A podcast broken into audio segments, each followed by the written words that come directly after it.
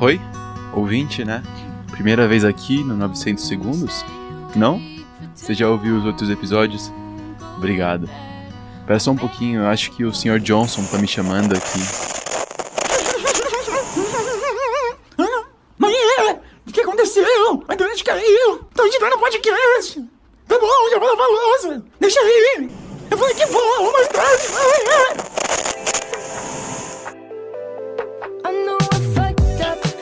Se você não pegou as referências, eu tô bastante sem graça agora. Eu realmente espero que você tenha visto no seu feed algum vídeo do Mario Jr. Oi, amor, tudo bem? Como é que você tá? Como é que foi esse dia? Bom, como é que foi na prova? Passou? Boa, essa é minha garota. ou do Vitor Fernando. Filho, o que você vai querer? Hambúrguer. Moça, quanto é hambúrguer? 30 reais. 30 reais? Gente, que caro! O hambúrguer do hambúrguer é uma barra de óleo. Ai, porra! Vambora. Se não, tudo bem, a vida que segue. Tô passando essa vergonha aqui porque o tema do episódio é o motivo da fama estrondosa desses dois. O TikTok. A rede social de vídeos rápidos, dinâmicos e que fazem muito, mas muito sucesso com a geração Z, aquela que nasceu entre o final dos anos 90 e os idos de 2010. Hoje vamos explicar de onde veio, onde está e para onde vai o TikTok. E o que você, querido ouvinte, caríssimo ouvinte, precisa para se tornar um TikToker de sucesso. Oi? Seja bem-vinda, seja bem-vindo ao sexto episódio do 900 Segundos, o podcast da revista Casper. A cada duas semanas contamos aqui histórias instigantes do jornalismo, da publicidade, das relações públicas e da rádio, TV e internet. Tudo para pensarmos juntos os fenômenos da comunicação. Então já sabe, chega mais, sinta-se em casa, coloque seus fones de ouvido e sintonize conosco. Eu sou o Renan Lima e nossos 900 segundos já começaram.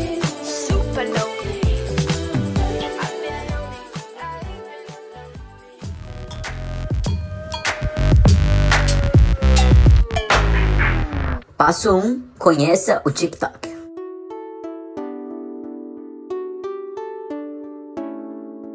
A história do TikTok começa em 2014, com um aplicativo chamado Musical.ly. Ele era basicamente uma rede social em que as pessoas postavam vídeos fazendo lip sync, ou seja, dublando uma música que tocava ao fundo. Eram vídeos simples, de 15 segundos a 1 minuto de duração, sem muito mistério, e fizeram um sucesso meteórico na época. Em julho de 2015, pouco mais de um ano depois do lançamento, o app já estava no topo dos mais baixados da loja de aplicativos da Apple. Em julho de 2016, 80 milhões de pessoas já usavam o Musical.ly e postavam lá cerca de 10 milhões de vídeos por dia, até que em 2017, do dia para noite, o aplicativo simplesmente acabou. Quer dizer, não exatamente. Uma empresa de tecnologia chinesa chamada ByteDance adquiriu a rede social por uma bagatela de mais ou menos um bilhão de dólares. Encurtando a história, de repente, todos aqueles usuários que usavam o app viram as cores rosa e alaranjadas darem lugar a um preto e branco vibrantes, e como num passe de mágica, ou como uma simples atualização do aplicativo, perceberam que agora ele chamava TikTok. E tinha mais. A plataforma ainda permitia que você continuasse dublando as suas músicas favoritas, mas agora você também podia fazer vídeos engraçadinhos, memes, imitar sua mãe, usar filtros, mudar de voz, fazer desafios e dançar muito. E o limite para essa brincadeira toda? A sua fértil imaginação. Por que será que esse mar infinito de videozinhos fez tanto barulho? Para o Luiz Mauro Samartino, professor da Casper Libero, doutor em ciências sociais e um aficionado por vídeos de gatinhos fofinhos, é simples. Primeiro de tudo, ele é divertido. Ele, de certa maneira, também responde a uma necessidade que não é só de uma geração ou de outra, que é a necessidade da gente se divertir, da gente sair um pouco do dia a dia, do cotidiano. Segundo, eu noto uma tendência de aceleração das mídias sociais que acompanha também uma aceleração da sociedade. A gente tem redes que oferecem uma, um suporte de conteúdo cada vez menor, mais curto e mais direto. Terceiro, a visibilidade. Redes sociais são um espaço por excelência de visibilidade. A gente está lá para ver e ser visto. E o vídeo, eles vão investir justamente numa visibilidade. Você nota os aplicativos cada vez mais rápidos, cada vez com menos conteúdo de texto e mais voltados para a imagem. E não menos importante, a possibilidade que qualquer pessoa tem de reproduzir uma série de ideias e linguagens que a gente está acostumado a ver na televisão, no cinema, nos YouTubes, permitir que você, durante alguns segundos, um minuto que seja, você possa, de certa maneira, reproduzir coisas que você viu a vida inteira, viu outras pessoas fazendo, mas você mesmo talvez nunca tenha tido a, a ideia de fazer.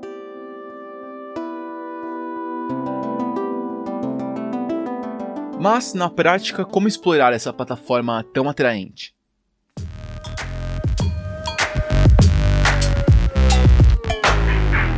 Passo 2. Use o TikTok.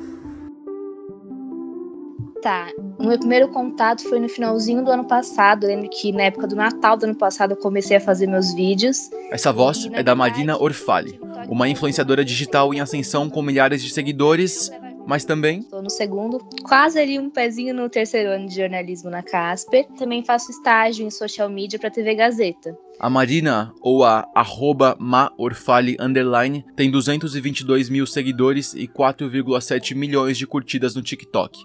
Ela é uma especialista em produzir memes e desafios. Os memes meio que saem da cabeça dela. Ela pensa uma tiradinha simples e grava.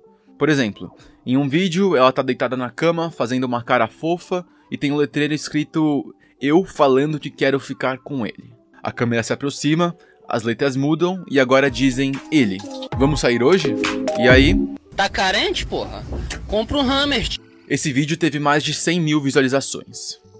Já nos desafios, a proposta é ainda mais simples. No último que ela postou, ela aparece com outras três amigas em frente à câmera enquanto tocam algumas músicas ao fundo.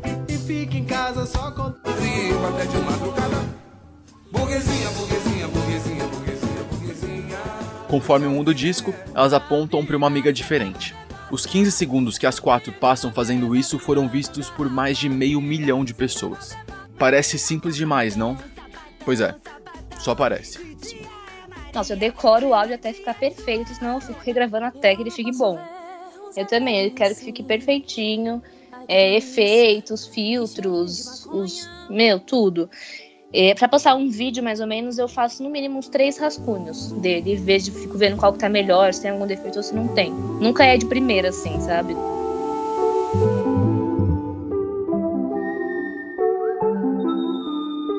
O que a Maur Fale faz são apenas algumas dentre as muitas possibilidades de produção de conteúdo no TikTok. Uma outra delas é fazer as famigeradas dancinhas. E aí não tem muito segredo. É escolher uma música que esteja bombando no momento e fazer uma coreografia que case com ela. Claro que é muito mais fácil falar do que fazer. E montar essa equação que case bem dança, música e vídeo não é uma das tarefas mais simples do mundo. Até porque, cá entre nós, ter o bom e velho molejo ainda é imprescindível. Todos os caminhos te levam à favela. Se você, assim como eu, não é um dos melhores dançarinos do mundo, suas chances de virar um TikToker ainda não acabaram. Dá pra postar também nos vídeos POV, que é a sigla em inglês para ponto de vista, ou seja, você grava como se estivesse interagindo diretamente com o espectador. Teve gente que ficou muito famosa fazendo vídeos assim. É o que aconteceu com o Mário Júnior, o galã do TikTok do começo do episódio. Ana, como é que você tá? então, Ele estourou no início da pandemia e foi alçado ao nível de celebridade da internet em poucos dias. E como o jovem sedutor conseguiu isso, a dinâmica da plataforma ajudou. eu acho que no TikTok você posta um vídeo e ele pode chegar em muita gente. Por exemplo, ele vai para uma página chamada For You e aí muita gente pode assistir. Por exemplo, famosos e qualquer tipo, qualquer pessoa pode assistir o teu vídeo e o engajamento de um vídeo que você posta no TikTok vai para muitas pessoas mesmo. Então, é só jogar os vídeos no TikTok, mandar pra esse tal de For You e pronto. Fama internacional? É. Não é tão simples assim, como a própria Maur Fale explica. Mas eu não sei uma, uma coisa mágica pra falar assim, olha, faz assim que você vai bombar, porque de verdade, tô tentando entender também. Eu acredito que as hashtags que você coloca pode fazer diferença. os áudios e as músicas, muito artista divulga através do TikTok, né? Tem muita música que você reconhece pelo TikTok. E aí, quando você tá usando uma música que tá bombando no momento, tem mais chance de ir pro For You. São várias coisas pequenininhas que te impulsionam no TikTok. E aí, claro, coisas que ficam bonitas visualmente, tipo uma luz boa, é, coisas de estética mesmo, que atrai mais a pessoa que tá assistindo o seu vídeo pra ficar lá por mais tempo. É muito doido. Eu não sei explicar, eu não entendi ainda o, o algoritmo do TikTok. Me ensina, por favor, como é que faz pra te esquecer. Já que me ensinou a ver. Então, se você, querido ouvinte, caríssimo ouvinte, chegou até aqui, fez tudo direitinho, gravou seus vídeos, publicou no TikTok, deu a sorte dos deuses da plataforma te jogarem no For You e conseguiu bombar, chegamos à parte boa. A terceira e última etapa da jornada do TikToker.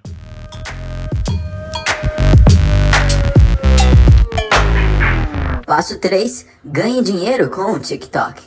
Rios de dinheiro, altas transferências bancárias, notas de 200 reais. Calma, ainda não é pra tanto. A não ser que você vire um mega fenômeno nacional, a realidade dos influenciadores por lá é bem mais mundana. Um tempo atrás ainda havia contratos de divulgação do próprio TikTok. O TikTok me procurou, uma agência que trabalha para o TikTok me procurou para eu gravar vídeos pro aplicativo e divulgar o aplicativo. Na época era zero conhecido, assim, as pessoas até zoavam um pouquinho quem fazia os vídeos pra lá. E aí eu tinha um contrato com eles, então no começo eu até ganhei um pouco de dinheiro fazendo os vídeos, Hoje, esses acordos acabam ficando mais restritos às chamadas permutas. que é a marca me dá alguma coisa e eu divulgo em troca. Uma alternativa é explorar os aplicativos concorrentes do TikTok. A dinâmica, os vídeos e até a interface deles é parecida. Porém, com menos público, os desenvolvedores estão sedentos por atrair mais audiência. E uma das pessoas que vai ajudar eles a fazer isso, olha só, pode ser você. O app chinês Kiwai, por exemplo, é um deles. Eles chegam a oferecer mais ou menos 1.400 reais para você postar 20 vídeos por mês na plataforma e divulgar nas suas redes. E aqui, eu posso falar com propriedade, quase o valor de uma bolsa auxílio de um estágio em comunicação.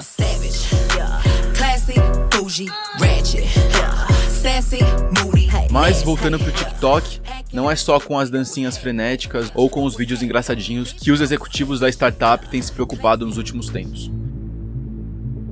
Em setembro, o app virou alvo do presidente americano Donald Trump, que ameaçou banir a rede social dos Estados Unidos. Além da disputa comercial pela supremacia no campo tecnológico, os americanos argumentam que a China usa aplicativos e redes de tecnologia para uma campanha de espionagem internacional. A preocupação não é menor. A verdade é que o TikTok não é só uma máquina de fazer dinheiro. Há lados obscuros como a segurança de dados e a forma de gestão do conteúdo. A capital da China, Pequim, já foi acusada de ter bloqueado vídeos no aplicativo que denunciavam a violação dos direitos humanos no país. Em outras palavras, o problema do TikTok é a transparência, ou melhor, a falta dela. O que, convenhamos, não é muito diferente das outras redes sociais.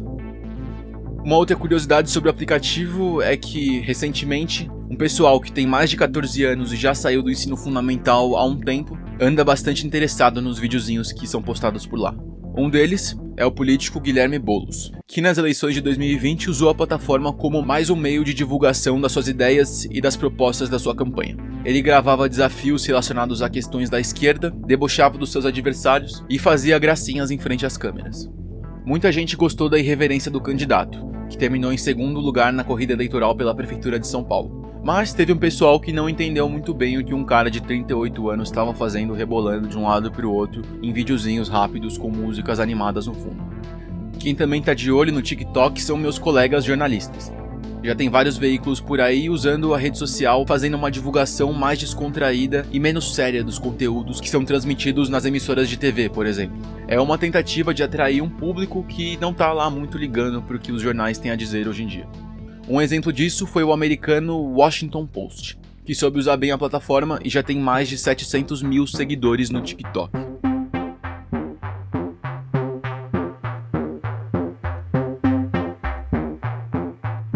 Pra terminar de um jeito leve, assim como começamos, nossa indicação é o perfil daquele cara lá com uma voz estranha do início do episódio.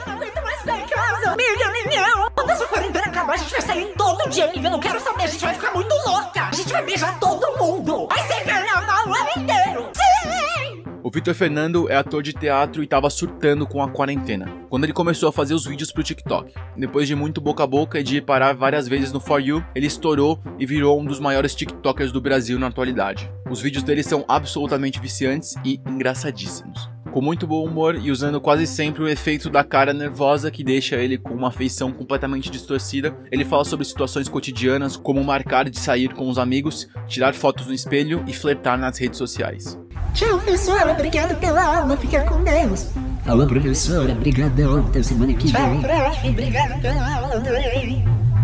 Falou, professora, obrigado, até semana que vem, fica com Deus. O perfil do Vitor tem mais de 4 milhões de seguidores e 140 milhões de curtidas. E contando.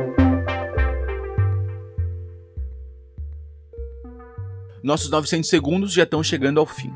Esse podcast é uma produção do núcleo editorial da Faculdade Casper Libero.